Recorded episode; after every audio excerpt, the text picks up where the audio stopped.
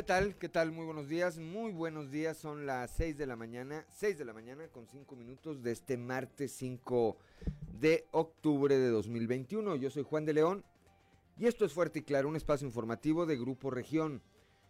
Saludo como todas las mañanas a quienes nos acompañan a través de nuestras diferentes frecuencias en todo el territorio del estado. Aquí para el sureste a través de la 91.3 de FM transmitiendo desde el corazón del centro histórico de la capital del estado. Para las regiones centro, centro desierto, carbonífera y cinco manantiales por la 91.1 de FM, transmitiendo desde Torreón, desde la... No, desde Monclova, perdón, desde Monclova, desde la capital del acero. Para la laguna de Coahuila y de Durango por la 103.5 de FM, transmitiendo desde Torreón, desde la Perla de la Laguna. Para el norte del estado y el sur de Texas por la 97.9 de FM, transmitiendo desde el municipio de Piedras Negras, y para Acuña, Jiménez y del Río, Texas, por la 91.5 de FM, transmitiendo desde Ciudad Acuña. Un saludo allá hasta Ciudad Acuña.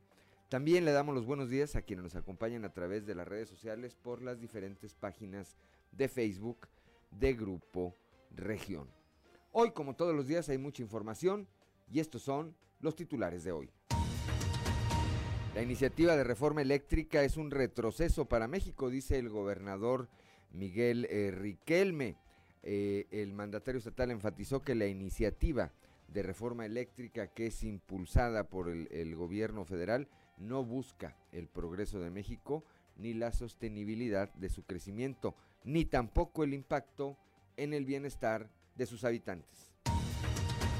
Debido a la escasez de semiconductores que se ha producido a nivel mundial, se han tenido afectaciones en el sector automotriz en la región sureste, situación que se prevé podría prolongarse hasta el siguiente trimestre del 2022. Este lunes, este lunes regresamos, retrocedimos por algunas horas, pues a 20 años, 15, 20 años se cayeron prácticamente todas las redes eh, sociales y se paralizó la comunicación, las actividades laborales, las actividades sociales, por supuesto. Más adelante, más adelante estaremos platicando también de este tema. El día de ayer inició oficialmente el proceso de entrega-recepción de la administración 2019-2021 del alcalde eh, Manolo Jiménez y la eh, gestión que estará a cargo del alcalde electo José María Fraustro Sillera aquí en Saltillo, con el fin de que se realice un cambio de poder de una manera clara y transparente, por lo que se dividió en cuatro módulos la entrega de administración de la presidencia municipal. Más adelante también le vamos a detallar este tema. El morenista Tanech eh, Sánchez fue ratificado como delegado político de este partido en Coahuila tras resultados de los procesos electorales. Asimismo indicó que en esta semana le darán el nombramiento al exdiputado federal Diego del Bosque como secretario en funciones de presidente de su comité estatal. El director del mando único de la policía en Musquis, Juan Carlos Ortiz Salazar, exhortó a la población a no caer, a no dejarse llevar por las llamadas de extorsión. Con la aplicación de la segunda dosis para trabajadores de 30 a 39 años de la industria que inició ayer, se habrá inmunizado contra el COVID-19 al 85% de la fuerza laboral de este sector aquí en la región. Esto lo señala el presidente de la Asociación Industrial de Industriales y Empresarios de Ramos Arispe, Mario Ricardo Hernández Aro. Coahuila, en medio de la pandemia, salió adelante en muchos rubros y uno de ellos fue en el desarrollo de vivienda. Esto lo dijo ayer el gobernador Miguel Riquelme al iniciar la segunda etapa del edificio de la Cámara Nacional de la Industria de Desarrollo y Promoción de la Vivienda, la Canadevi, allá en la región lagunera. Bueno, pues esta, esta y otra información hoy aquí en Fuerte y Claro. Comenzamos.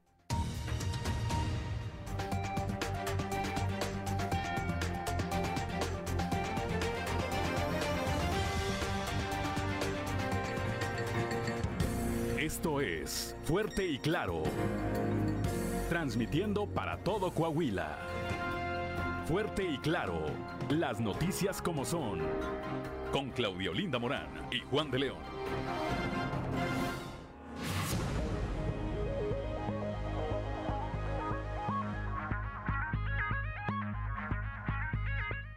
6 de la mañana, 6 de la mañana con 10 minutos. Claudio Linda Morán. Muy buenos días, Juan. Muy buenos días a la audiencia que nos acompaña. Y a esta hora de la mañana, la temperatura en Saltillo, 14 grados, en Monclova, 21, Piedras Negras, 17, Torreón, 21, General Cepeda, 14 grados, Arteaga, 13, Ciudad Acuña, 19 grados, Musquis 20 grados, San Juan de Sabinas 19, San Buenaventura 21 grados, Cuatro Ciénegas 21 grados también, Parras de la Fuente 15 grados y Ramos Arispe 16 grados centígrados. Pero si usted quiere conocer a detalle el pronóstico del tiempo para el día de hoy, vamos con Angélica Acosta.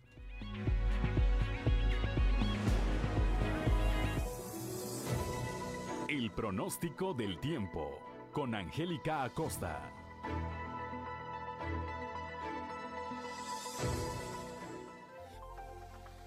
Hola, hola, amigos, ¿cómo están? Qué gusto me da saludarte. Vámonos con la previsión meteorológica para el día de hoy. Pon atención, Saltillo. Espero una temperatura máxima de 21 grados centígrados y mínima de 13. Durante el día principalmente nubladito, por la noche bastante nubosidad y la posibilidad de precipitación elevada, como te comentaba, 55%. Perfecto, vámonos hasta Monclova. Temperatura cálida, 30 grados como máxima, mínima de 20 durante el día. Vamos a tener bastante nubosidad, ¿ok? Sin embargo, se va a sentir cálido rico, agradable y por la noche un cielo parcialmente nublado. La posibilidad de precipitación para Monclova 50%. Perfecto. Vámonos ahora hasta Torreón, Coahuila, máxima de 30 grados centígrados, mínima de 19 durante el día. Vamos a tener periodo de nubes y sol. Sin embargo, va a estar cálido, va a estar rico, va a estar agradable y por la noche bastante nubosidad. La posibilidad de precipitación ahí para Torreón es de 25%. Perfecto. Nos vamos hasta Piedras Negras. ¿Cómo están? Saludos. 35 grados como máxima para el día de hoy en Piedras Negras, mínima de 21. Temperatura cálida durante el día, principalmente soleado y por la noche un cielo principalmente claro. Fíjate que la posibilidad de precipitación ahí para Piedras Negras es baja, ¿eh? excelente, 4%, perfecto. Ciudad Acuña también temperatura cálida, 34 grados como máxima, mínima de 20 durante el día parcialmente soleado, rico, cálido y por la noche parcialmente nublado. La posibilidad de precipitación 25% ahí para Ciudad Acuña, excelente. Y bueno, amigos, te comento que allá en Monterrey se espera una temperatura de máxima 30 grados centígrados grados, mínima de 19. Durante el día principalmente nubladito, sin embargo, se va a sentir cálido. Ok, por la noche vamos a tener un cielo parcialmente nublado y es elevada la posibilidad de precipitación ahí para Monterrey para que tomes tus precauciones, 66%. Ahí están amigos la previsión meteorológica para el día de hoy. Échale muchas ganas y que tengas un maravilloso día. Muy buenos días. El pronóstico del tiempo con Angélica Acosta.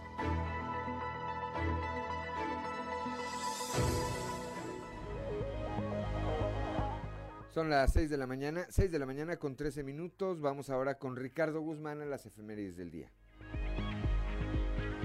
1, 2, 3 o'clock, 4 o'clock, rock. ¿Quiere conocer qué ocurrió un día como hoy?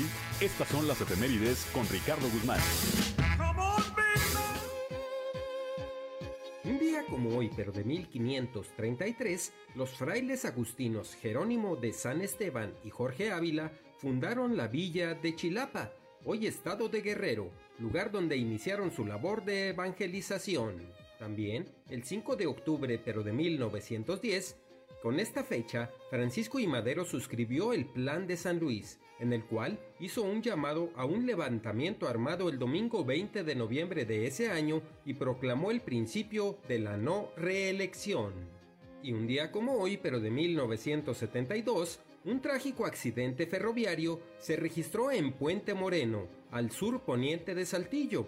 Fallecieron cientos de peregrinos que regresaban de Real de 14, San Luis Potosí, a donde habían ido a honrar a San Francisco de Asís en la fiesta anual.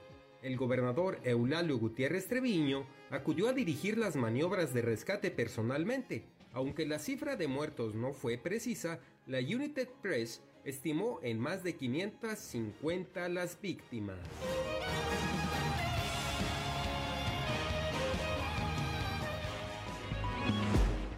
6 de la mañana, 6 de la mañana con 15 minutos. Claudelinda Morán, santoral del día de hoy. Hoy es día de quienes llevan por nombre Plácido, Atilano, Flavia y Caritina.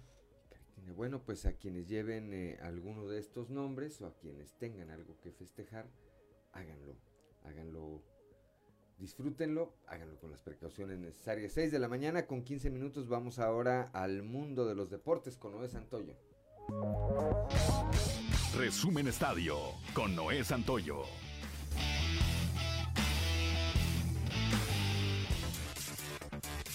Irving Lozano, delantero de la selección mexicana de fútbol, llegó a la Ciudad de México para concentrarse y jugar los partidos de la eliminatoria de CONCACAF ante Canadá, Honduras y El Salvador, luego de ausentarse en la fecha FIFA anterior. El Chucky Lozano arribó acompañado de toda su familia, incluidos dos perros, los cuales retrasaron su salida por varios minutos debido a los chequeos por parte de las autoridades del aeropuerto internacional Benito Juárez. Lozano arribó a la capital del país con la confianza de haber hecho un gol este este fin de semana durante el juego entre Napoli y Fiorentina en la Serie A, donde los Azzurri marchan con paso perfecto en los siete duelos que se han jugado del campeonato italiano. El histórico duelo entre los Yankees de Nueva York y los Medias Rojas de Boston abre la cartelera de los duelos de comodines en las grandes ligas el día de hoy. Los Medias Rojas remontaron el juego este domingo imponiéndose a los Nacionales de Washington, mientras que los Yankees de Nueva York sufrieron para imponerse 1-0 a los Rays con una carrera en la novena entrada. Esta será la quinta ocasión en que ambas novenas se enfrentan en un duelo en el que el ganador avanzará a la siguiente fase. Para este encuentro, las Medias Rojas de Boston pondrán en la loma de los disparos a Nathan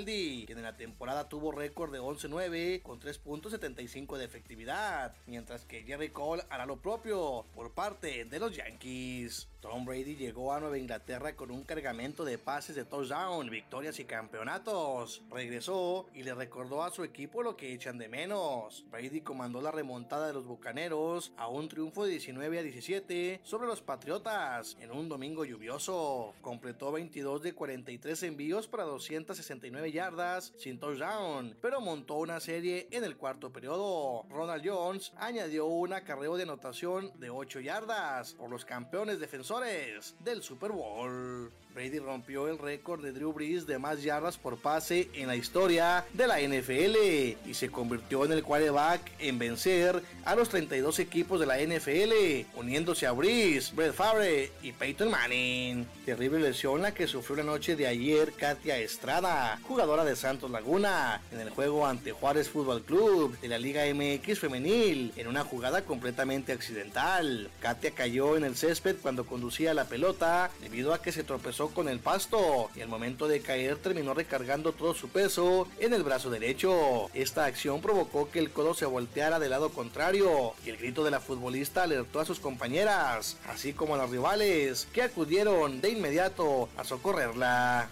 El encuentro concluyó dos goles por uno a favor de las guerreras del Santos Laguna. Resumen Estadio con Noé Santoyo.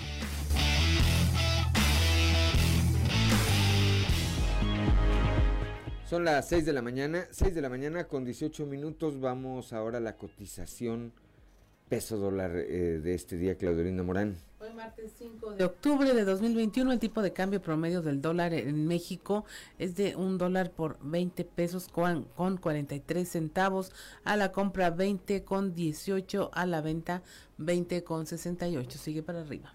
6 de la mañana con 19 minutos. Vamos rápidamente ahora a un resumen de la información nacional.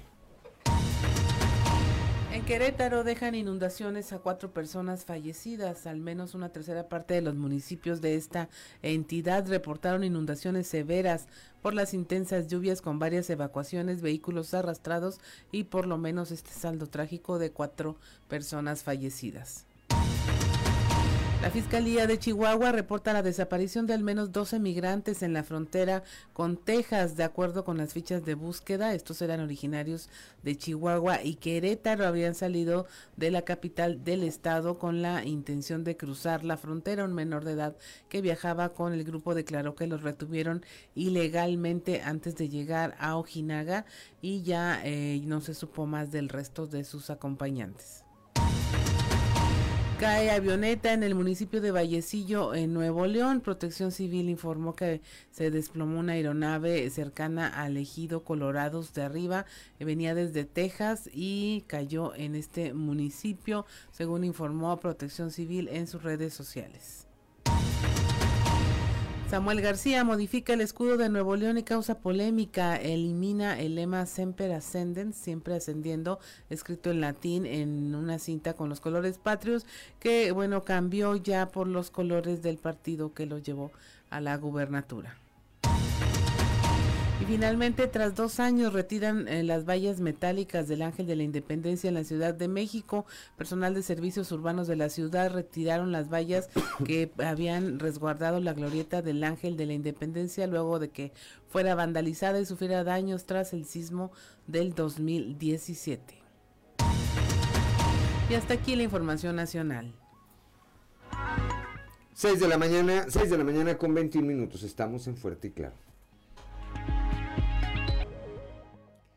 Ya son las 6 de la mañana, 6 de la mañana con 24 minutos. Vamos rápidamente a la portada del día de hoy de nuestro periódico Capital, que en su nota principal destaca esta declaración que hiciera ayer el gobernador Miguel Riquelme con respecto a esta iniciativa de reforma eléctrica. Dice el gobernador reforma eléctrica, un retroceso. Por otra parte, en la imagen principal, ayer estuvo precisamente el mandatario estatal allá en la región lagunal, específicamente en Torreón. Ahí, en el eh, marco del inicio de la segunda etapa del edificio de la Canadevi, sostuvo que Coahuila, en medio de la pandemia, salió adelante en muchos rubros y uno de ellos fue en el desarrollo, en el desarrollo habitacional. Precisamente aquí en Saltillo, en la capital, eh, ayer se reunieron de nueva cuenta los alcaldes en funciones y electo de Saltillo, el eh, alcalde Manuel Jiménez y el alcalde electo eh, Chema, el ingeniero José María Chema Fraustro Siller. Ahí iniciaron de manera formal este proceso de entrega-recepción. Eh, ambos destacaron la transparencia y el orden con que se llevará a cabo la entrega de la administración municipal, por otra parte, desquició ayer a prácticamente todo el mundo la caída de las redes sociales. Cerca de siete horas estuvimos sin los hoy eh, sistemas tradicionales de comunicación entre, entre millones, entre millones de habitantes. Más adelante también le vamos a platicar de este tema. Son las 6 de la mañana, 6 de la mañana con 26 minutos. Vamos a nuestra columna en los pasillos.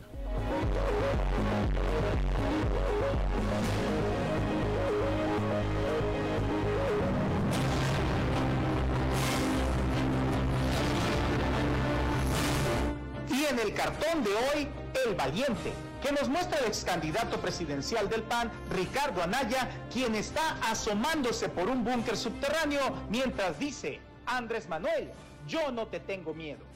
En el inicio de la entrega-recepción entre los alcaldes Manolo Jiménez y José María Fraustro Siller, se notó algo que ya venía pasando. Una buena química entre los ediles y que el proceso administrativo es como saltillo, de un solo equipo. Parafraseando a Fraustro Siller.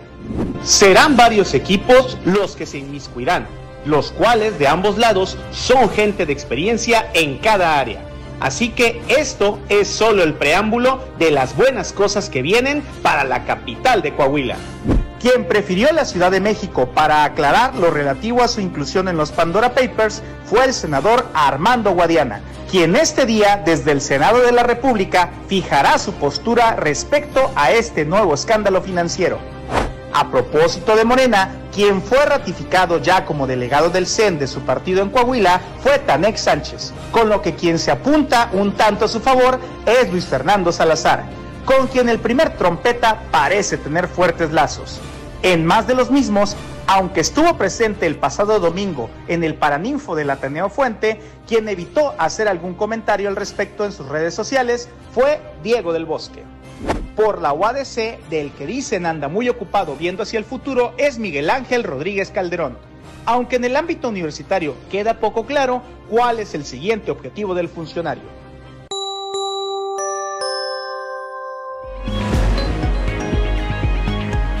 Ya son las 6 de la mañana, 6 de la mañana con 28 minutos. Vamos rápidamente a un panorama informativo por el estado. Comenzamos aquí en el sureste con Cristo Vanegas. Causa caos la caída de WhatsApp, Facebook e Instagram. Christopher, buenos días.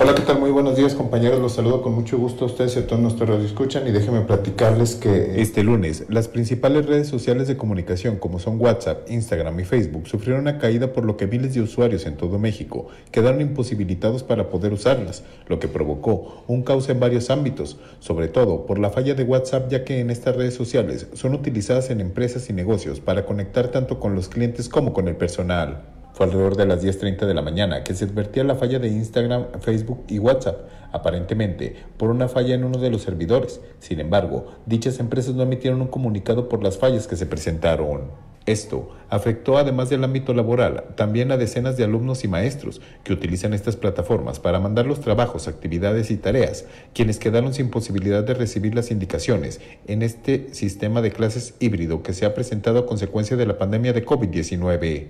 Por tal motivo, muchos de los usuarios de WhatsApp realizaron la migración a la plataforma Telegram. Sin embargo, debido a la creciente actividad también sufrió una saturación de usuarios. De lo anterior, quedó registrado en Twitter, ya que decenas de internautas de todo México y del mundo externaron su inconformidad con las fallas de las aplicaciones. Para Grupo Región informó Christopher Vanegas. Son las 6 de la mañana, 6 de la mañana con 30 minutos, Claudio Linda Morán. Y bueno, pues esta caída en las redes afectó también a las clases en línea. Están pidiendo repasarlas, eh, al menos en la región centro. Félix Rodríguez, es Rodríguez, subdirector de servicios educativos, habló con nuestra compañera Guadalupe Pérez al respecto.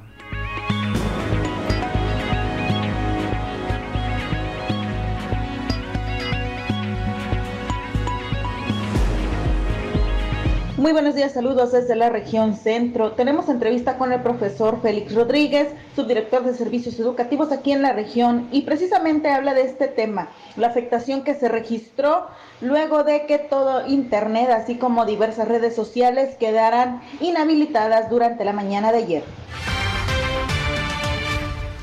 Pues, ¿Qué va a pasar? Pues es una situación que los padres de familia ahí refuercen lo que eh, en las actividades ya este, anteriores de la semana pasada pueden ellos experimentar, pues es que es una situación muy ajena a nuestro, a nuestro alcance, ¿verdad?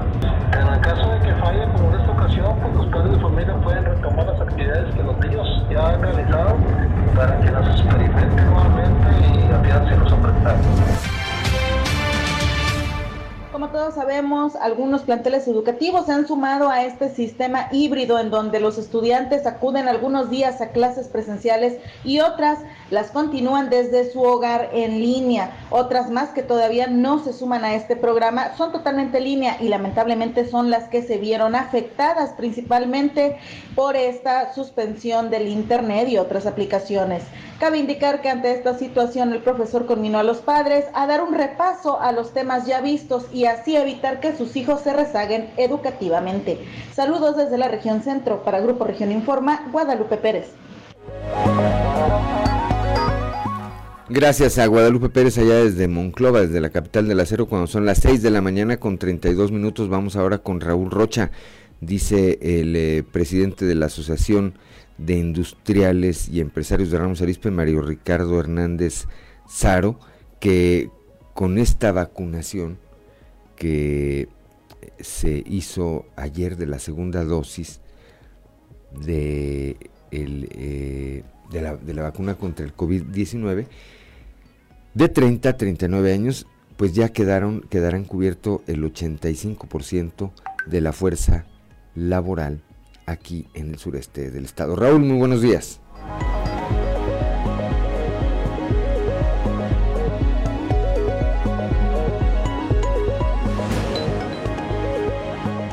¿Qué tal compañeros? Buenos días. Esta es la información para el día de hoy. Con la aplicación de la segunda dosis para trabajadores de 30 a 39 años de la industria que inició ayer, se habrá inmunizado contra COVID-19 al 85% de la fuerza laboral del sector afirmó el presidente de la Asociación Industrial de Empresarios de Ramos Arispe, Mario Hernández. Agregó que solo faltarían vacunarse a trabajadores mayores de 18 años y los rezagados que por algún motivo no se aplicaron la vacuna correspondiente. Sí, estamos, eh, es un 85% una vez que se termine esta, esta segunda dosis de, 80, de 30 a 39, se está terminando con segundas dosis. Ajá. Son de 18 en adelante, ¿verdad? Eh, son rezagados que por alguna razón no, no se ha podido vacunar, ya sea por porque no han podido empatar eh, el, tiempo con los, las fechas en las que han estado disponibles las vacunas, algunos otros por miedo a no quererse vacunar.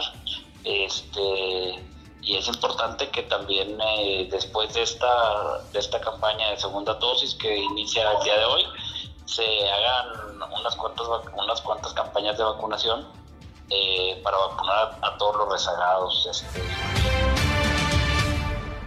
Esta es la información para el día de hoy. Buen día. Son las 6 de la mañana, 6 de la mañana con 34 minutos, Claudio Linda Morán. Allá en el norte del estado inició ya el rastreo de casos eh, de COVID entre menores. Nuestra compañera Norma Ramírez nos habla de ello.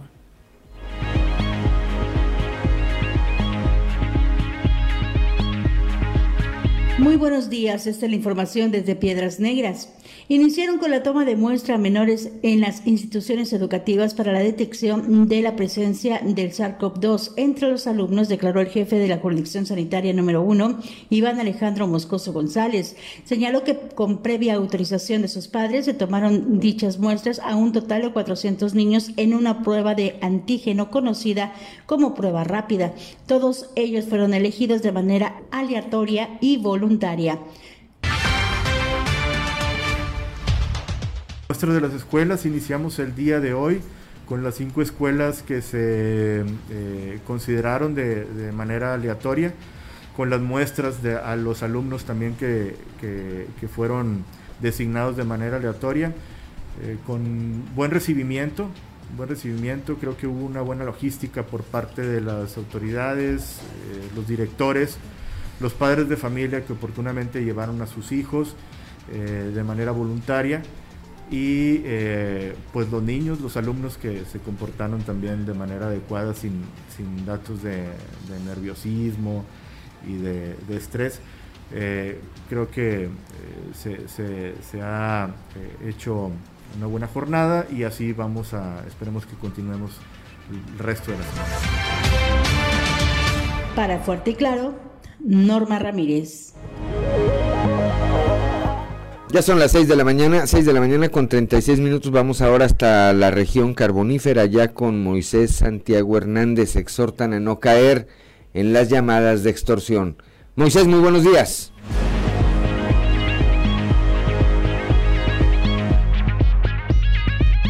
Muy buenos días, Juan y Claudia, a todo nuestro amable auditorio que nos escucha en todo Coahuila exhortan a no caer en llamadas de extorsión en Musquis. El director del mando único de Musquis, Juan Carlos Ortiz Salazar, exhortó a la población a no hacer caso de llamadas de extorsión. Esto es lo que nos comenta. las extorsiones, que es muy importante la labor de ustedes como medios de información para hacerle saber a la gente que, este tipo de delincuentes, bueno, pues ya cada vez más eh, se están haciendo habilidosos para este tipo de, fines. Bueno, aquí lo que es el municipio los minerales no hemos tenido ya ese, ese problema. más que nada este es eh, el, secuestro express que le llamamos nosotros, que, con engaños sacan a la persona de su domicilio, de su zona de confort y luego se la llevan eh, dándole indicaciones de que tienen algún familiar detenido. Eh, ya, ya no hemos tenido anteriormente, meses anteriores sí teníamos un promedio de tres por semana y coordinados todos los municipios con la delegación, con los agentes de, de investigación criminal y con los ministerios públicos. Decirle a la gente, bueno, pues que no caiga en este tipo de delitos. Bien, pues de esa manera está el llamado de las autoridades a no hacer caso de ese tipo de extorsiones. Esta es la información que tenemos para todos ustedes desde la región carbonífera para Grupo Región Informa, su amigo y servidor Moisés Santiago. Que tengan un excelente martes.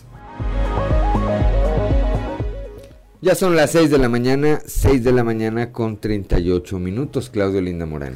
Y es que realmente este tema de las extorsiones, Juan, eh, no sabes por dónde te va a pegar. Anda, ah, ya hay, hay, por ahí otro tema con las vacaciones, ya están vendiendo paquetes vacacionales en donde te están hablando a tu celular de dónde lo sacaron quién sabe y nunca se nos ocurre preguntar. Y te ofrecen este eh, paquete donde ya nada más por contestarles te ganaste un viaje para cuatro, tres días gratis en la Riviera Maya, donde tú quieras. Y la condición y es ahí donde usted debe estar siempre alerta es que acuda a un lugar donde le van a hacer una presentación de cómo está ese paquete vacacional. Generalmente le piden que tenga una tarjeta de crédito, nada más para que, por no dejar que la lleve consigo este le pregunta que si es el titular de la tarjeta, que si va a ir con su esposo y ahí empieza ya una trama en donde sales con premios incobrables, este promociones que no existen y pues para que tenga cuidado, eh, tienen razón, varían los modos de operar. Ah, este es el tema del secuestro express, ya se había registrado por allá en Musquis otro caso de ese tipo con eh, los familiares de una eh, candidata a un cargo de elección popular por allá, pero luego también lo disfrazan con estas promociones de que, bueno, usted ya está pensando dónde va a pasar las próximas vacaciones y por ahí lo ganchan y, y se meten en su cabeza creyendo que, pues aunque usted no pidió ningún servicio ni compró ningún boleto, ya le van a dar algo gratis. Sí, estar alertas, es, eh, lo hemos dicho de manera recurrente, nadie, nadie regala nada. Hoy todo tiene un costo y cualquier cosa que huela a algo que no es posible, pues es que no es posible. Seguramente es un fraude. Tenga, tenga usted cuidado. Son las 6 de la mañana, 6 de la mañana con 40 minutos. Estamos en Fuerte y Claro.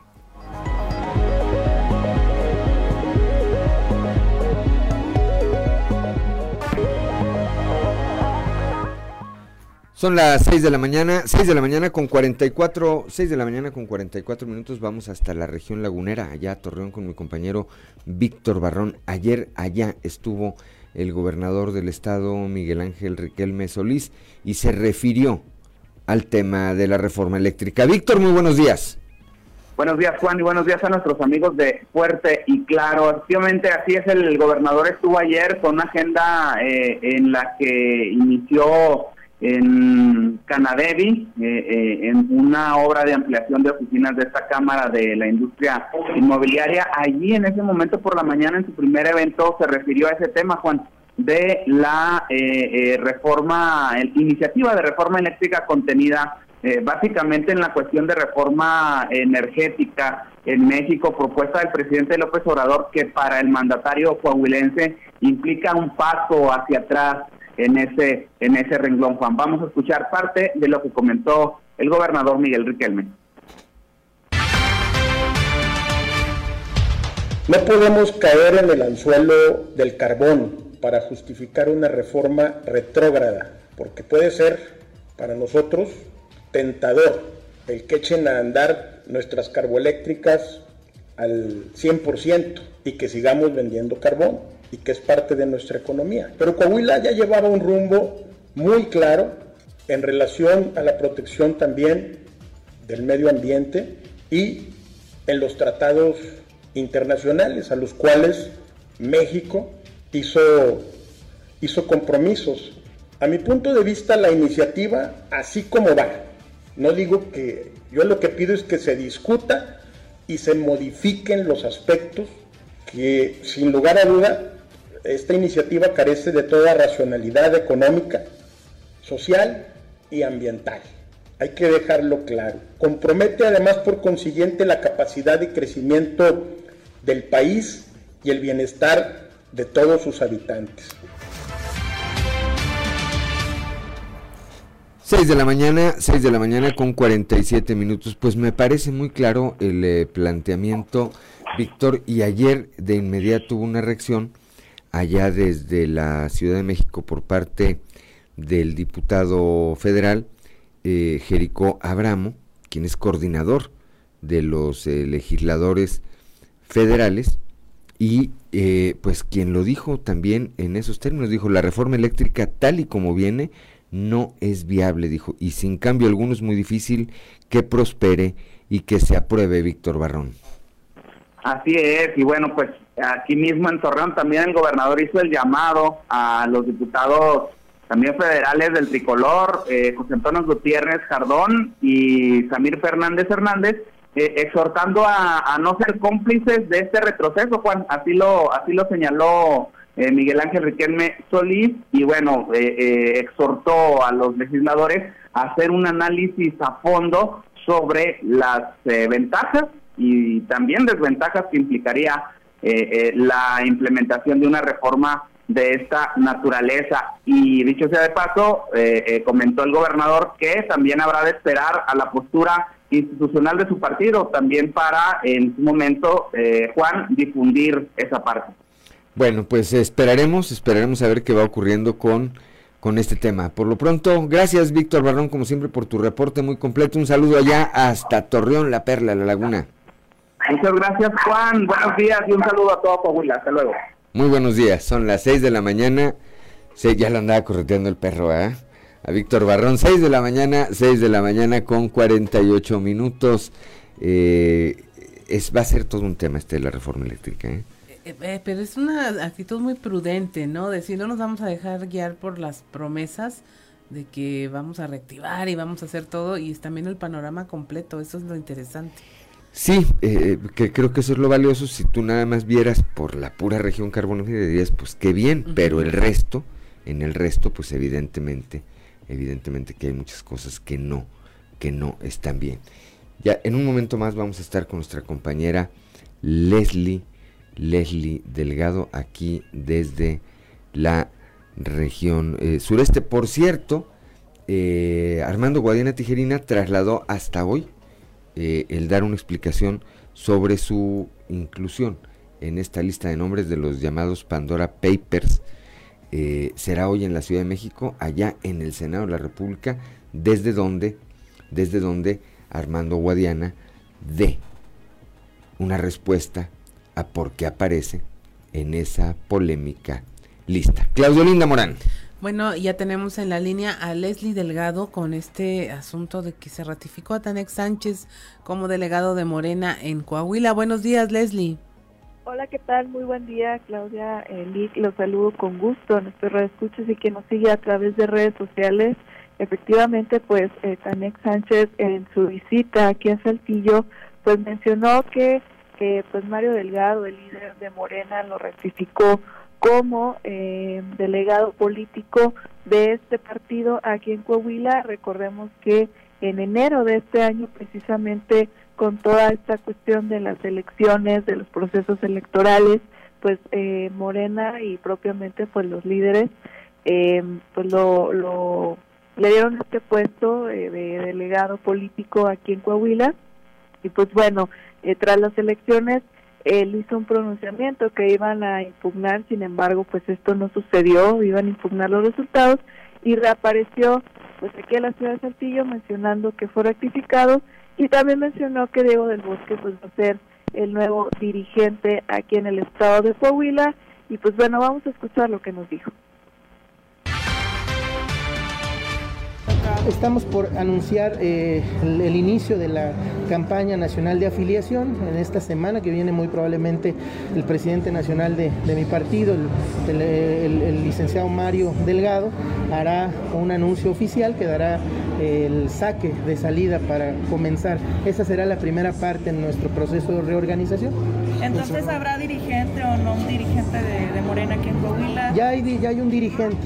El pasado 22 de septiembre, el Comité Nacional eh, nombramos a Diego del Bosque como delegado en funciones de presidente del Comité Estatal y estamos ya por eh, darle la formalidad, estamos enviándole la notificación a los compañeros que integran el Comité Estatal para que pues, estén enterados de la decisión que tomó la Dirección Nacional del partido y a partir de esta decisión también empezar a coadyuvar junto con ellos para este proceso del que les platico de afiliación. Sin embargo, el profesor Céspedes no se desprende de sus responsabilidades eh, al interior del órgano ejecutivo de Morena, solamente que deja de tener las funciones de presidente para seguir siendo nuestro secretario general. Entonces yo creo que al interior del comité pues, le pedirán que entregue un informe en este proceso de entrega-recepción. 6 de la mañana con 52 minutos, pues precisamente de lo que se quejaban, ¿no, Leslie? Eh, los morenistas de que hacían todo como medio en lo oscurito, que de repente nada más les llegaban las ratificaciones y que nadie se enteraba de cómo se daban estos procesos para saber quién queda a cargo de qué dentro del partido.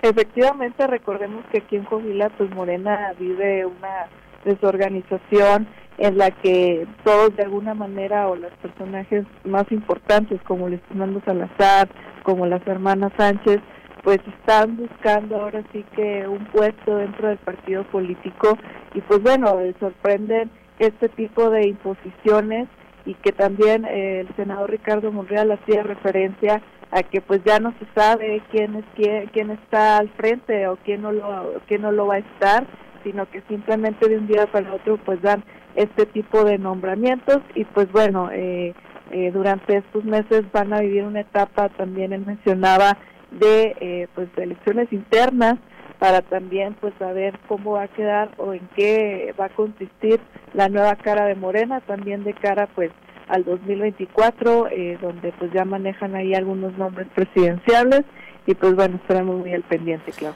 Así es, Leslie, y el senador Guadiana ya mandó decir a qué horas y en dónde dará su postura o todavía no. Exactamente, la dará hoy a las 12 del mediodía. Desde el Senado de la República va a brindar una rueda de prensa para pues dar a conocer esta información que pues trascendió internacionalmente y que el día de ayer también Andrés Manuel López Obrador, el presidente de la, de la República, pues hacía referencia hacia pues estos políticos de la 4T que están involucrados pues en el Pandora Papers. Pues estaremos al, muy al pendiente de la información que surja. Muchas gracias Leslie, que tengas un excelente día. Al pendiente de la información, excelente día para todos. 6 de la mañana con 54 minutos, pues ahí lo tiene usted este tema de eh, los movimientos políticos al interior de un partido como Morena, ya empezaron y pues estaremos al pendiente de lo que ocurra y en especial a ver qué, qué explicación se da en torno a los Pandora Papers que involucra a tantos políticos y empresarios en el país. Son las 6 de la mañana con 55 minutos, estamos en Fuerte y Claro. Amigas y amigos, soy Álvaro Moreira, diputado local.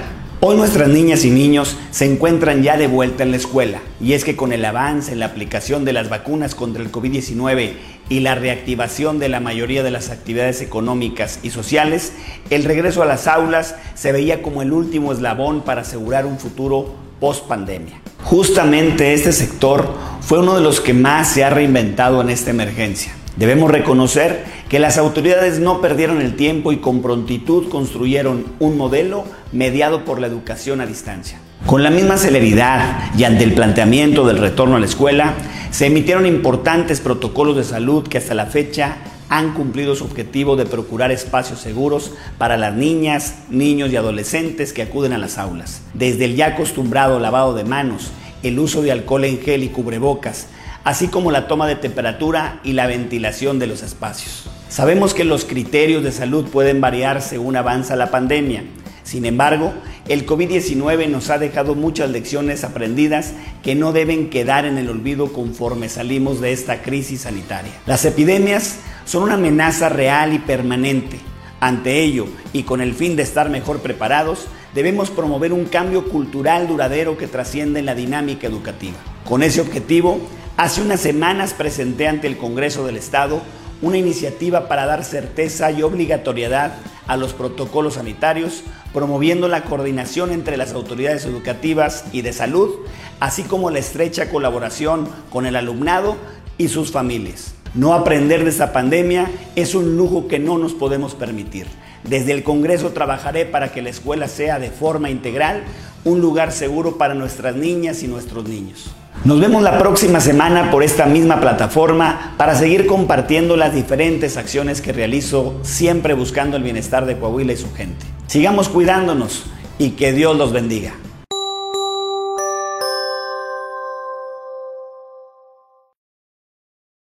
Siete de la mañana con dos eh, con la información, la escasez de estos semiconductores, de estos chips que han eh, provocado paros técnicos en la industria automotriz aquí en la región sureste del estado podría prolongarse hasta el próximo año. Escuchemos a José Antonio Lascano Ponce, presidente de la Cana Sintra aquí en la región sureste.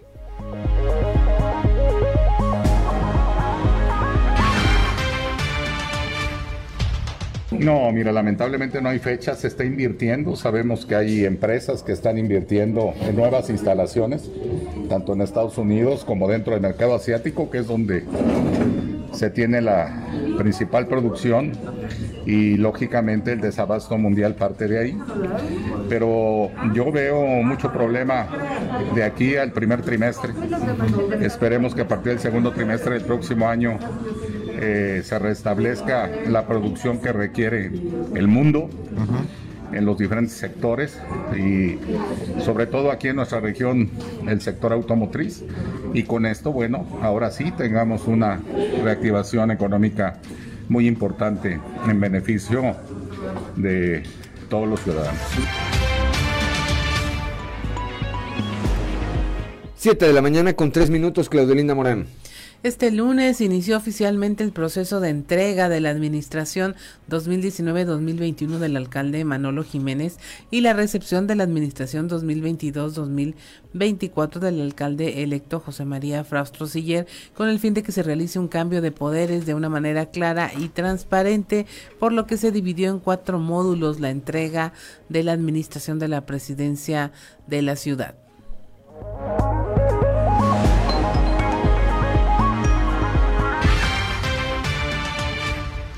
Nos da mucho gusto recibir aquí en la presidencia municipal a nuestro amigo, el ingeniero Chema Fraustro, eh, alcalde electo de la capital de Coahuila. Bienvenido, ingeniero, eh, con quien ya habíamos eh, platicado en algunas otras ocasiones y que bueno, parte de esas, de esas pláticas tenían que ver con este proceso de entrega-recepción que vamos a iniciar de manera formal y de manera oficial el día de hoy. Así que, ingeniero, eh, bienvenido, gracias eh, por su presencia, por acompañarnos y por hacer de esta entrega-recepción eh, sin duda una de las entregas-recepciones con mayor transparencia, mayor fluidez y mayor armonía que haya tenido Saltillo.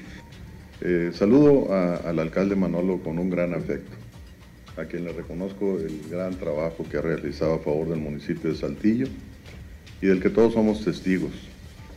Sin duda alguna, su apertura en el proceso que hoy iniciamos, pues denota su más alto interés por dar continuidad a las actividades y a las buenas prácticas municipales. Como lo dije yo en, en su momento, el diálogo con Manolo Jiménez ha sido permanente, ha sido muy eficaz y una constante comunicación para estar enterado un servidor de cada una de las acciones municipales.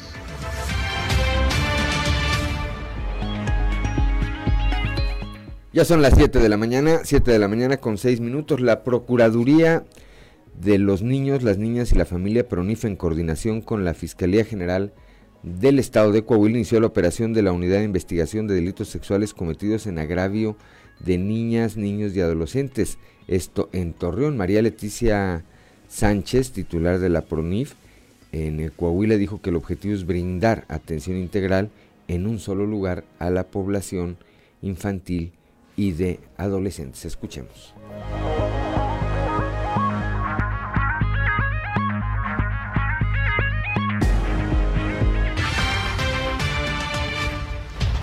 Cierto, la Fiscalía es una competencia independiente a, la PRONIF, trabajaremos aquí en conjunto. ¿De qué se trata? De que nuestras niñas, niños y adolescentes reciban toda la atención integral en un mismo lugar, no como anteriormente que no existía esta unidad, andaban en la fiscalía, en el empoderamiento. ¿Por qué? Porque esas autoridades competentes ven esos delitos por separado, si son mujeres, si son niños menores de edad.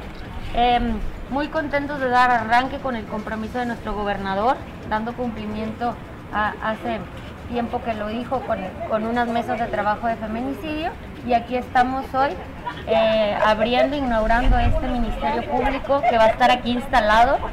Eh, vamos a trabajar muy de la mano nuestra área de psicología, nuestra área jurídica. ¿Qué se trata? Hay que recordar que si un niño es agredido, hay ciertas omisiones dentro de un seno familiar, por eso se trata que la FRONIP conozca todas estas situaciones. En cuanto a la incidencia, si bien es cierto, como se los decía, los ministerios públicos recibían por aparte cuando nosotros llegáramos a detectar, llegamos a detectar alguna situación, canalizábamos al Ministerio Público competente.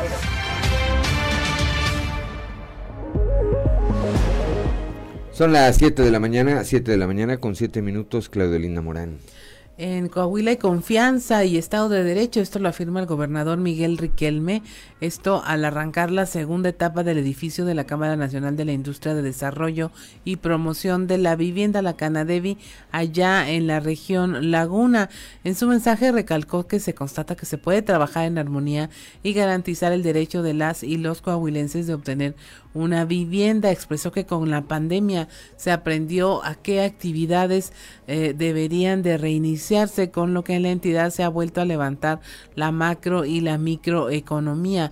Dice aquí en Coahuila se apuesta por el empresario, por el que quiere venir a invertir, pero también por el que siempre lo ha hecho. Hay confianza y Estado de Derecho, señaló el gobernador. También advirtió que en la parte judicial y de procuración de justicia se ha hecho un gran esfuerzo y pone a la entidad en los ojos del mundo y que se han alcanzado mejores cifras en la exportación y generación de empleo. Señaló que siempre se debe de apostar al crecimiento ordenado con los más altos estándares recomendados por las Naciones Unidas.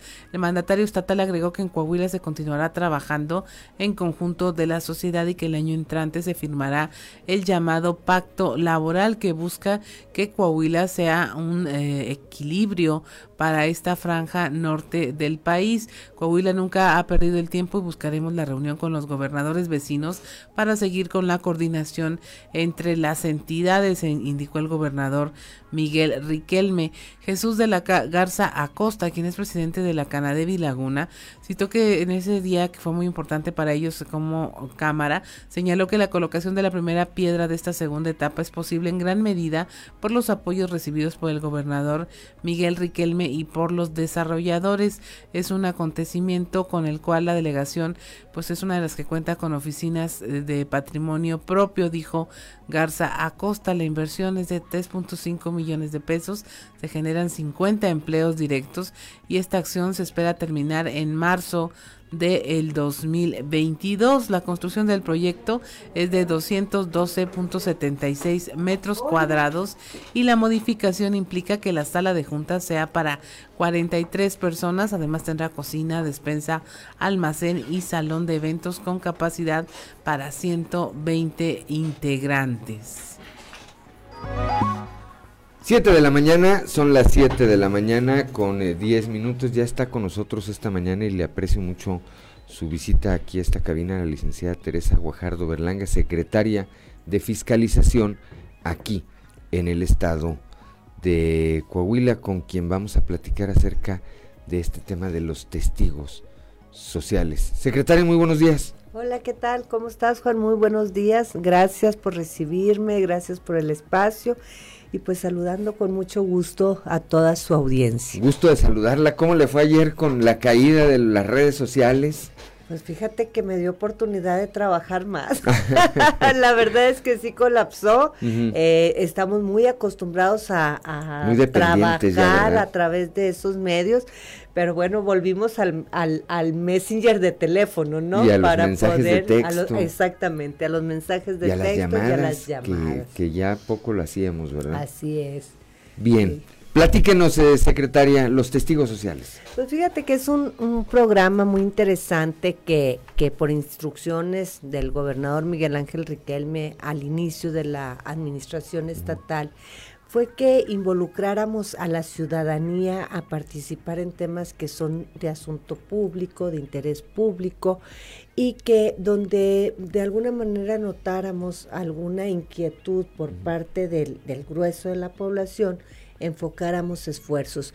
De acuerdo a algunas encuestas que, que, sacan instituciones dedicadas a ello, especialistas en temas de transparencia, de rendición de cuentas, de participación, pues hemos dado cuenta de que siempre hay una inquietud en el tema de las compras públicas, en a quién le compran, si licitan, si es adjudicación directa, si invitan a tres eh, participantes, o más, o más, etcétera, y siempre queda como esa esa inquietud ah, en las organizaciones de la sociedad civil, incluso en la ciudadanía en general.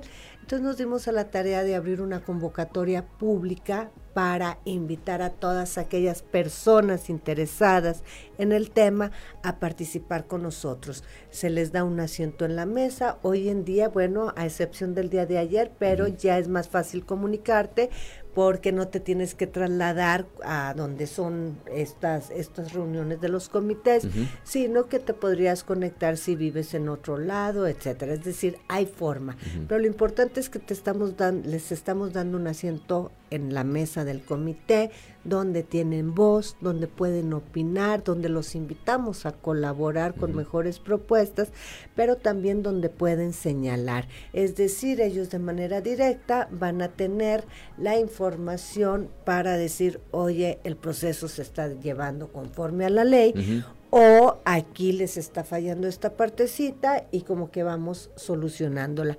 Entonces está, está interesante, es de los primeros en su tipo, siempre los, pues siempre también por parte de la de la administración pública es como cierta inquietud de que te vaya una persona ajena a, que no sea funcionario público y que participe y hoy estamos en esa completa apertura.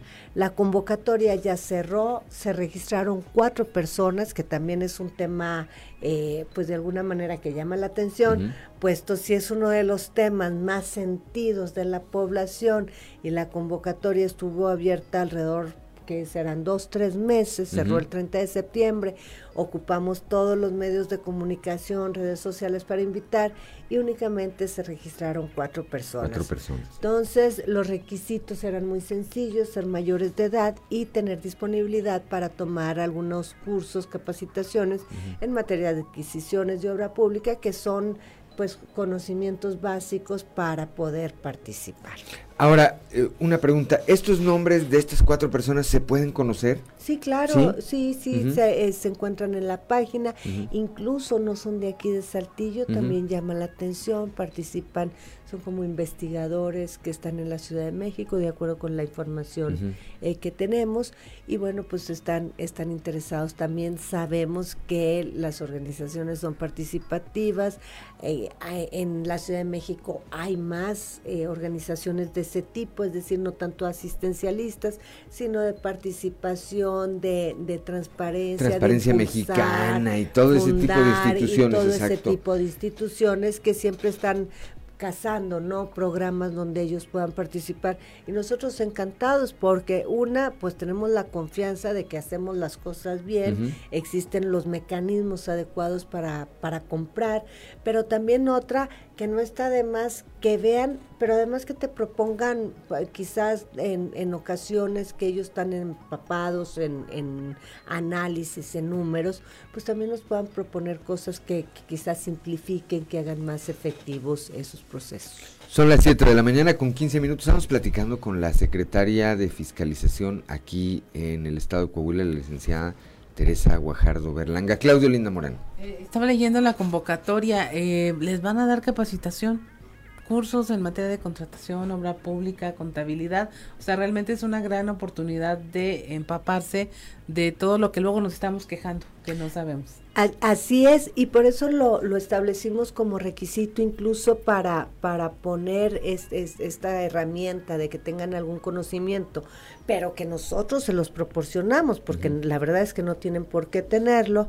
Eh, estuvieron participando con nosotros eh, algunos representantes de las cámaras de la construcción, que siempre es la, el, el giro más interesado en este tema, y nos decía la importancia de que la gente tuviera estos conocimientos. Fíjate, eh, nosotros decimos, oye, es que, eh, no sé, adjudicaron el contrato a X proveedor. Pues sí, porque cumplió con los requisitos, cumplió con el, expediente técnico, cumplió con las bases de la convocatoria, tiene el registro eh, de aptitud en el padrón de proveedores, está en orden en sus cuestiones fiscales, en sus cuestiones sociales y ofreció la mejor alternativa. Pero si la gente no ve esa comparación, pues se va con, se queda con, con, con, la espinita de que quizás nos hizo bien. Aquí la idea es, hay tres tipos de, de, para comprar, tres tipos de procedimientos para comprar. Adjudicación directa cuando es una cantidad menor a 1.200 pesos, por decir. Eh, invitación a tres proveedores o contratistas cuando es de, de menos de alrededor aprox un millón doscientos cincuenta mil. Y cuando la cantidad es superior pues ya es eh, adjudicación eh, perdón invitación eh, licitación, pública, licitación abierta, pública, incluso hay la licitación nacional, donde se invitan a, proveedores de todos lados, precisamente para que el Estado obtenga las mayores ventajas competitivas en calidad, en precio y esta apertura precisamente da competitividad. Cada vez tenemos más, más registrados en el padrón de proveedores y contratistas y eso hace pues que también se tengan más opciones. El solo, el solo hecho de, tener esa capacitación, yo recuerdo durante la etapa más álgida de la pandemia, hubo algunos casos, y explíquenos o aclárenos, eh, hubo algunos casos en los que por la premura de la situación también se faculta a el gobierno a hacer, hacer compras eh, bajo condiciones de excepción. Es decir, son estas adjudicaciones directas.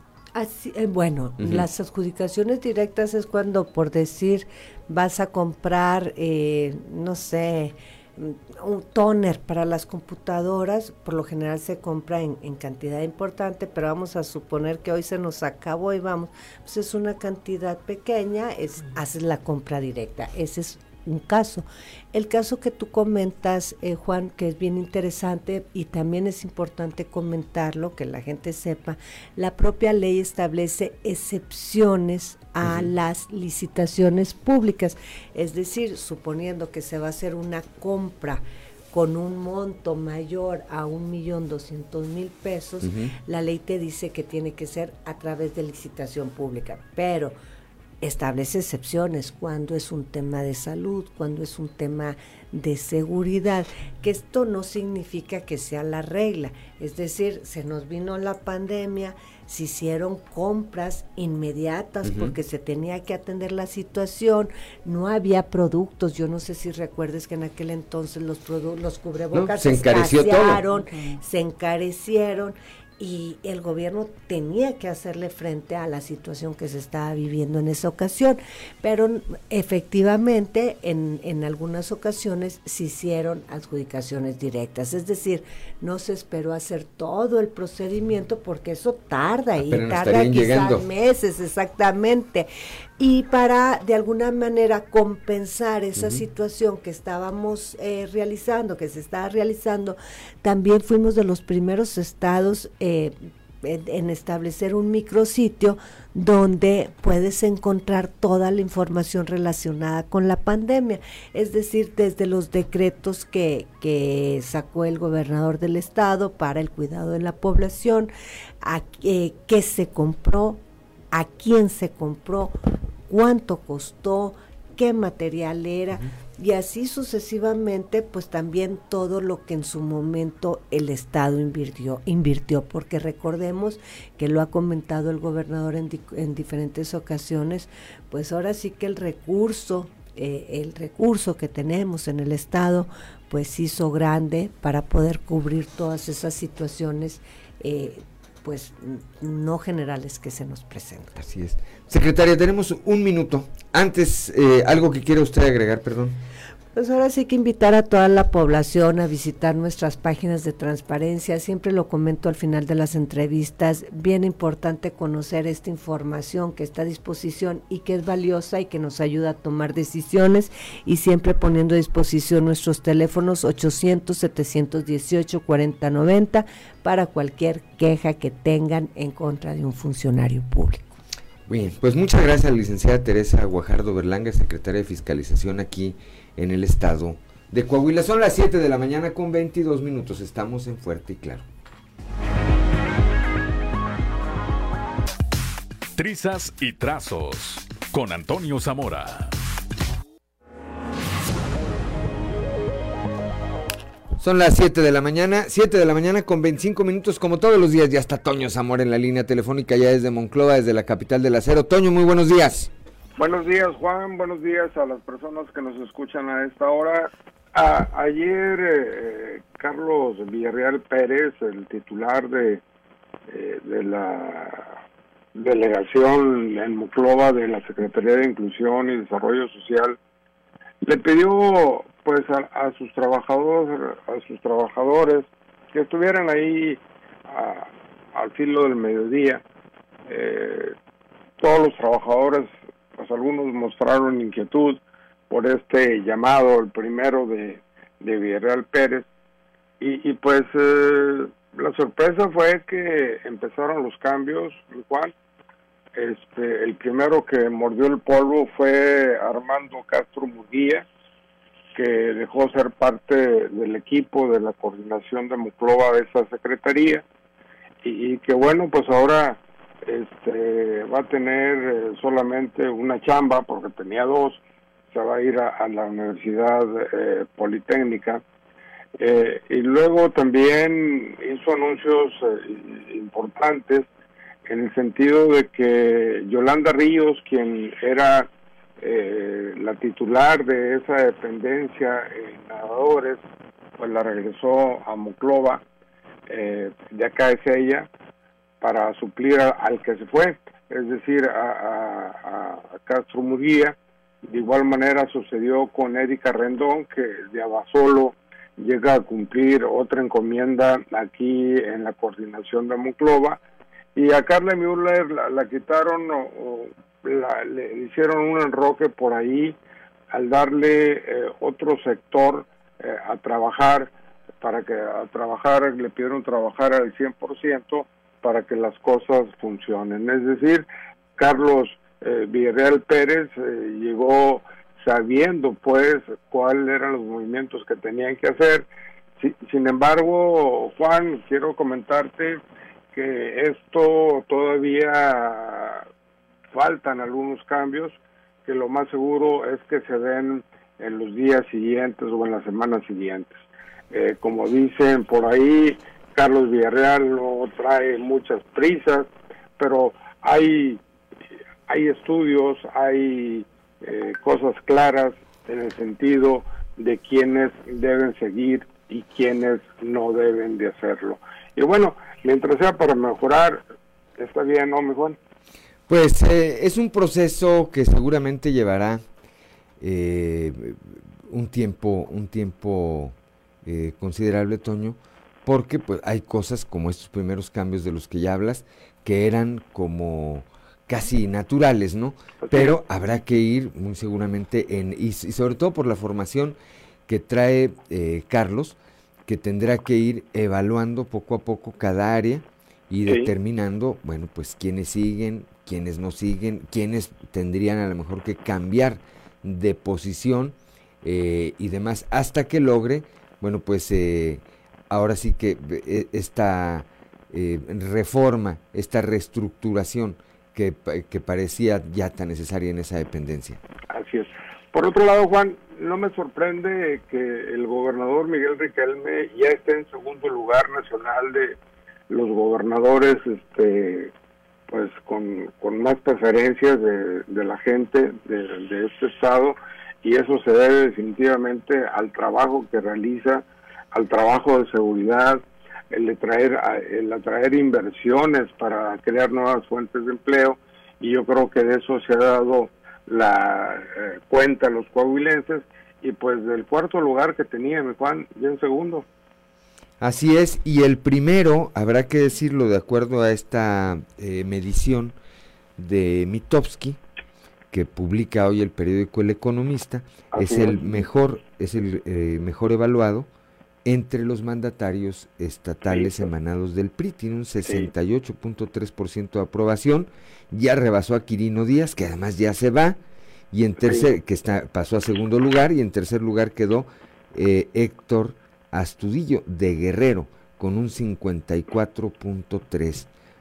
Y creo que la, que la postura del gobernador también, Juan, con cuestión de la reforma eléctrica, yo creo que le va a traer más, más seguidores. ¿eh?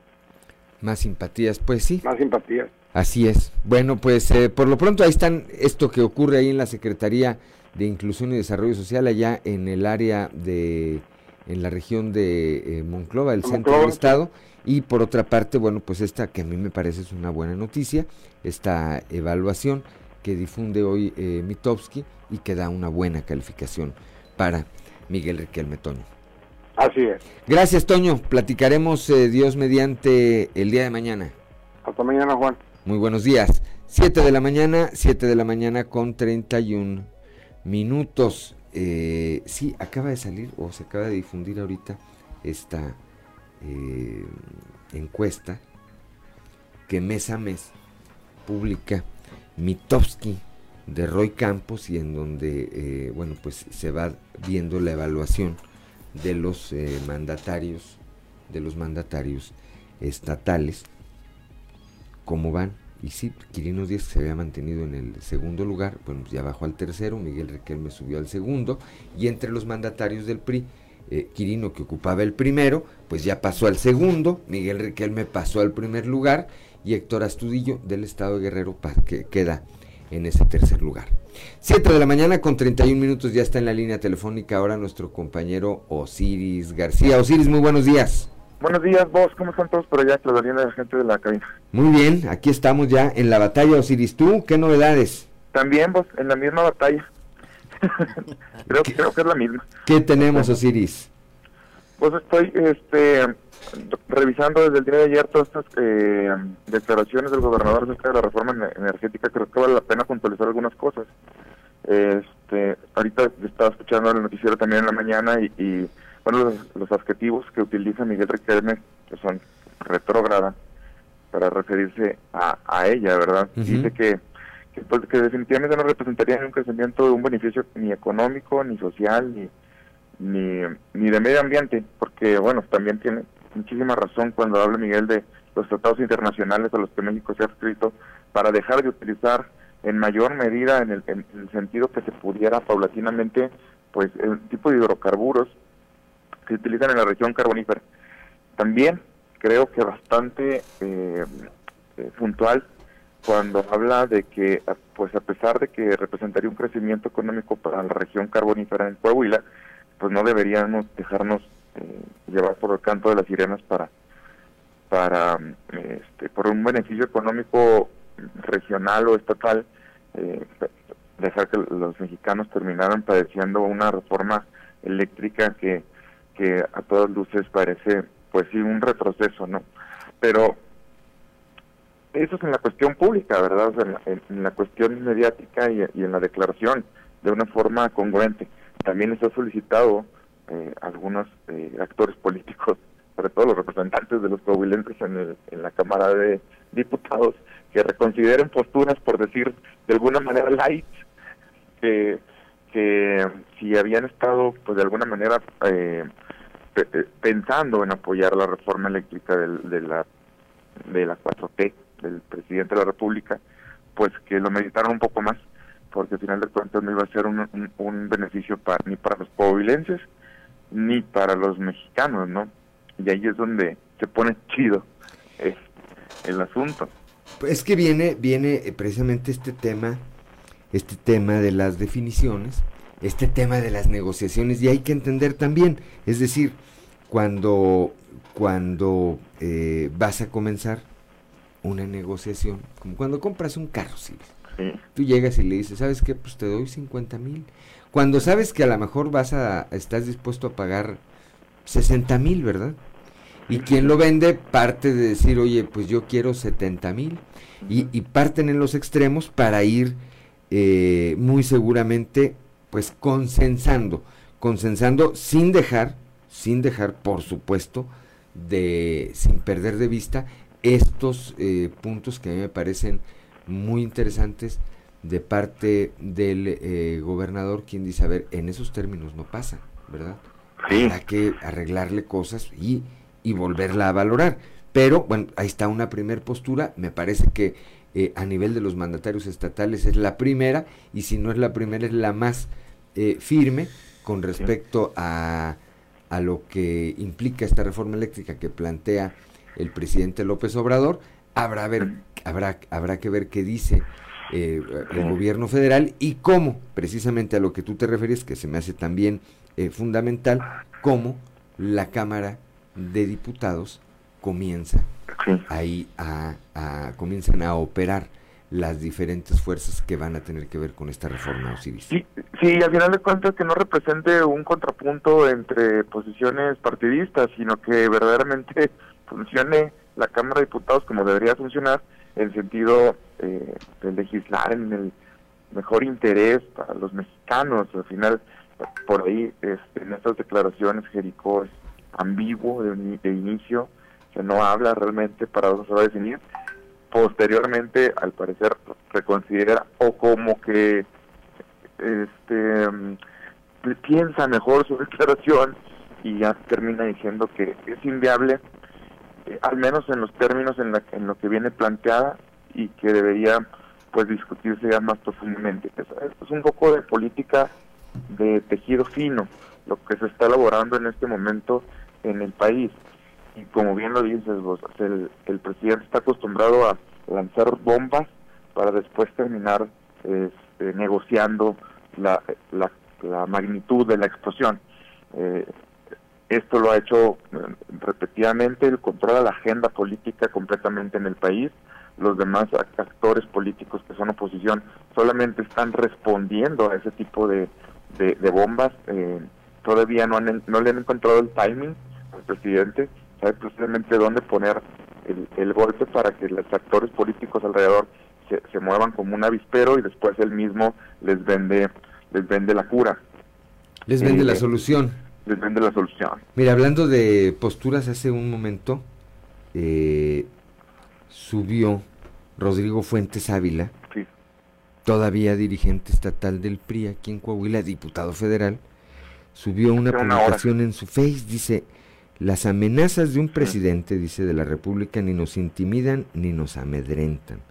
Y ya que tanto le gusta la historia, le respondemos tal como hiciera Miguel Ramos Arispe. Yo no he salido de mi tierra a mendigar favores del despotismo.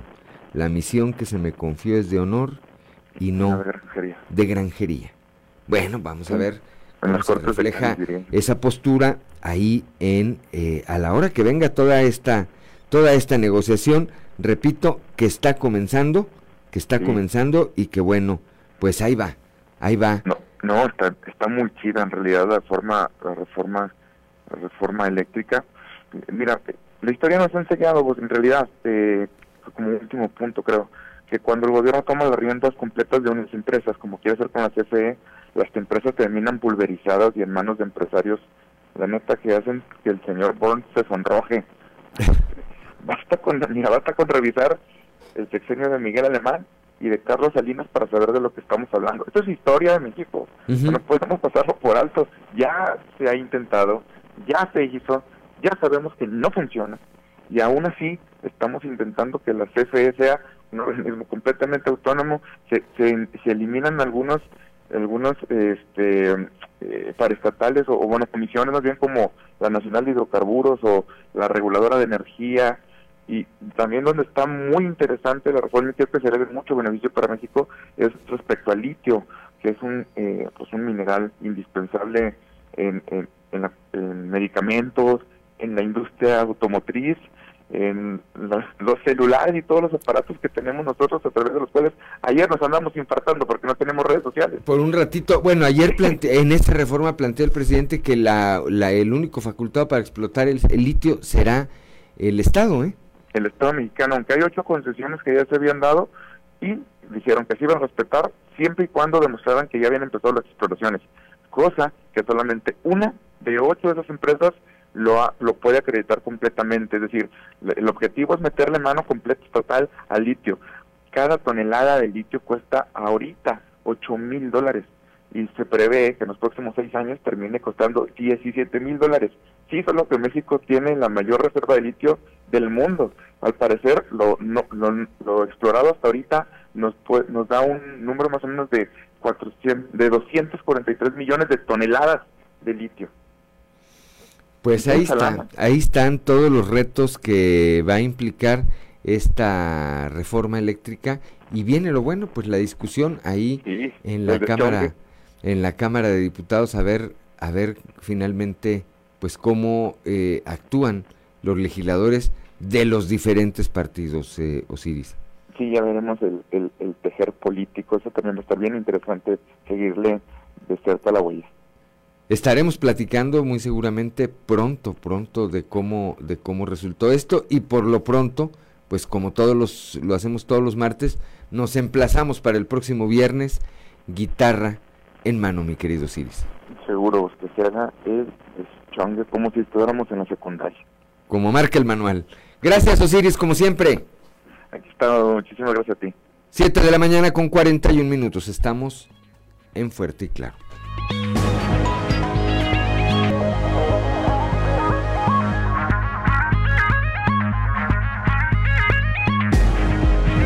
En clave de FA con Israel Navarro.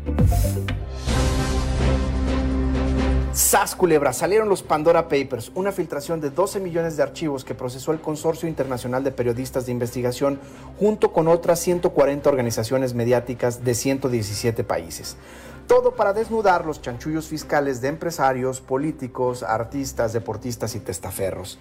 Básicamente abrieron cuentas, empresas e inversiones en paraísos fiscales, que son países donde hay pocos o nulos impuestos corporativos y secreto bancario. O sea que no preguntan cómo se obtuvo el dinero y en caso de que las autoridades les lleguen a preguntar, ellos se quedan calladitos.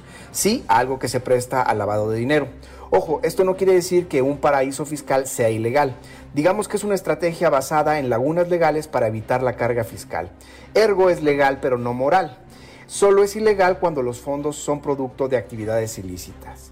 Y de aquí se desprenden varios grupos de distinguidas personalidades que aparecen en la filtración. El primero son los artistas, deportistas y empresarios cuyos fondos son justificables porque son producto de su trabajo. A ellos les caerán críticas por hacerse guajes con el pago de impuestos en su país de origen. Aquí encontramos a Shakira, Elton John, Ringo Starr, Pep Guardiola y Ángel Di Mata, por mencionar algunos. El segundo grupo es el de la realeza que tiene fortunas heredadas y que los Pandora Papers sacan a la luz las disparidades de ingreso en sus países. Este es el caso del rey de Jordania, el presidente de Kenia y la primera familia de Azerbaiyán. Luego están los empresarios que amasaron su fortuna legítimamente y posteriormente ocuparon un cargo público, como los presidentes de Chile, Ecuador y República Dominicana. Seguro tendrán explicaciones, pero el escándalo les salpicará por la investidura que ostentan. Posteriormente vienen los políticos y sus familiares y colaboradores cercanos cuyos ingresos como funcionarios no corresponden con los montos transferidos offshore, ni tampoco coinciden con sus declaraciones de bienes. Estas fortunas inexplicables darán de qué hablar, como las de la pareja de Manuel Bartlett y el secretario de Comunicaciones y Transportes de México, Jorge Arganis. Y finalmente están los delincuentes de alto perfil que han usado este sistema para blanquear sus ingresos. En la lista hay varios mafiosos e inclusive terroristas. Esta no es la primera filtración, pero sí la más grande y la más importante, porque nos reconfirma que hay un mundo secreto al que pocos tienen acceso. Yo soy Israel Navarro y les recuerdo mi Twitter, arroba Navarro Israel. Nos escuchamos a la próxima. En clave de FA, con Israel Navarro.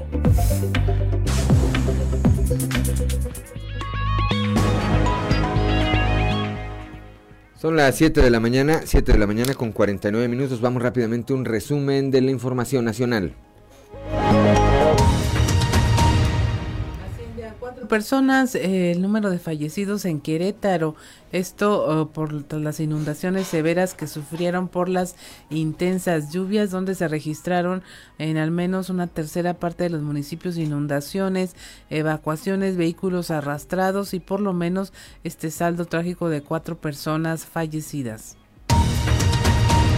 La Fiscalía de Chihuahua reporta la desaparición de al menos 12 migrantes en la frontera con Texas. Emitieron alertas de búsqueda ante la desaparición de estos 12 personas originarios de Chihuahua y de Querétaro, quienes habrían salido de la capital del estado con rumbo a Ojinaga y con la intención de cruzar la frontera. Un menor de edad que viajaba con el grupo declaró que los retuvieron ilegalmente antes de llegar, pero que logró escapar. Cae una avioneta en el municipio de Vallecillo, en Nuevo León. Protección Civil informó de esta desplome de la avioneta venía desde Texas a Nuevo León y se desplomó según informó a través de sus redes sociales. el personal del aeropuerto del norte indicó que una aeronave no había llegado a su destino y venía de Lancaster, Texas, con destino a esta terminal aérea. Samuel García modifica el escudo de Nuevo León y causa polémica. Elimina el lema Semper Ascendes, siempre ascendiendo, escrito en latín sobre una cinta con los colores patrio que también desapareció en este primer día de su gestión.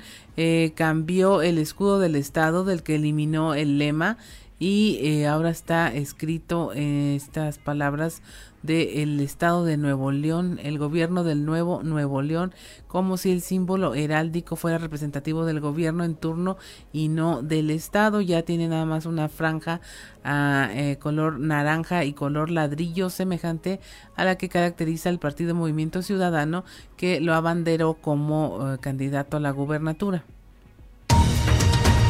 Tras dos años retiran vallas metálicas del Ángel de la Independencia en la Ciudad de México. Personal de servicios urbanos de esta ciudad retiró las vallas que casi estuvieron eh, desde los sismos del 2017 cuando el Ángel de la Independencia fue vandalizado y sufriera daños tras el sismo.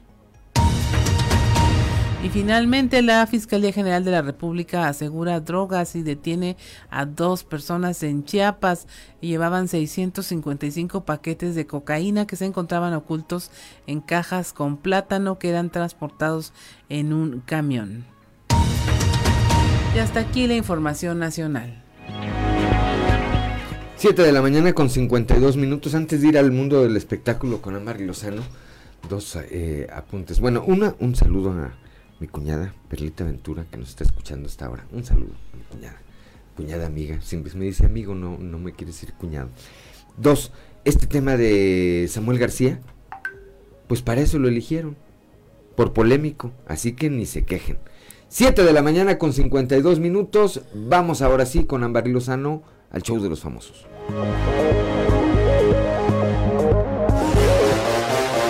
El show de los famosos con Amberly Lozano. Gael García es padre por tercera vez. El actor Gael García vuelve a ser padre, a pesar de que siempre estuvo protegiendo su vida privada y la de su pareja. La periodista de moda y cultura de 35 años, Fernanda Aragones, reveló que el primer hijo de la pareja ya nació, el segundo de ella y el tercero del mexicano. Gael tiene dos hijos con la actriz argentina Dolores Fonsi. La madre del actor, la actriz Patricia Bernal, dijo que su hijo está muy feliz de poder volver a vivir la paternidad y también de darle mucho amor a sus hijos. El actor y Fernanda empezaron a salir en 2019 y hasta ahora han mantenido su romance de forma discreta.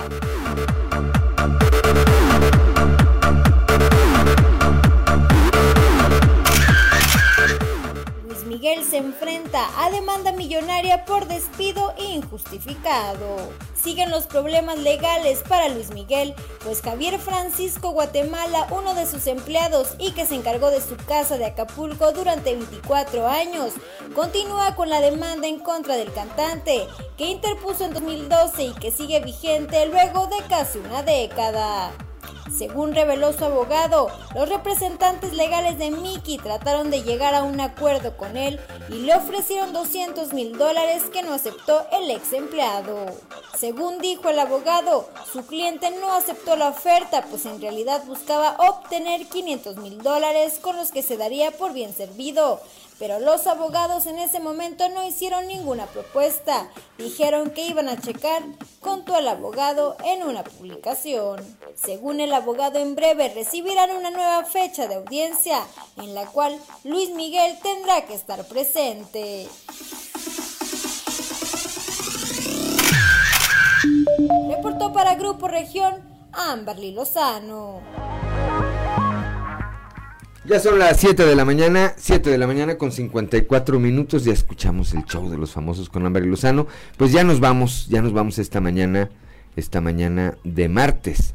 Gracias, eh, como siempre, por acompañarnos aquí en Fuerte y Claro, que les recuerdo, es un espacio informativo de Grupo Región bajo la dirección general de David Aguillón Rosales. Gracias a Ricardo Guzmán en la producción, a Ricardo López en los controles, a Ociel Reyes, ah, ya los veo otra vez, es que hace rato no los veía, Ociel Reyes y Cristian Rodríguez, que hacen posible la transmisión de este espacio a través de las redes sociales, a Claudiolina Morán como siempre por su acompañamiento, pero sobre todo a usted que nos distingue con el favor de su atención. Yo soy Juan de León y lo espero el día de mañana aquí en Fuerte Claro.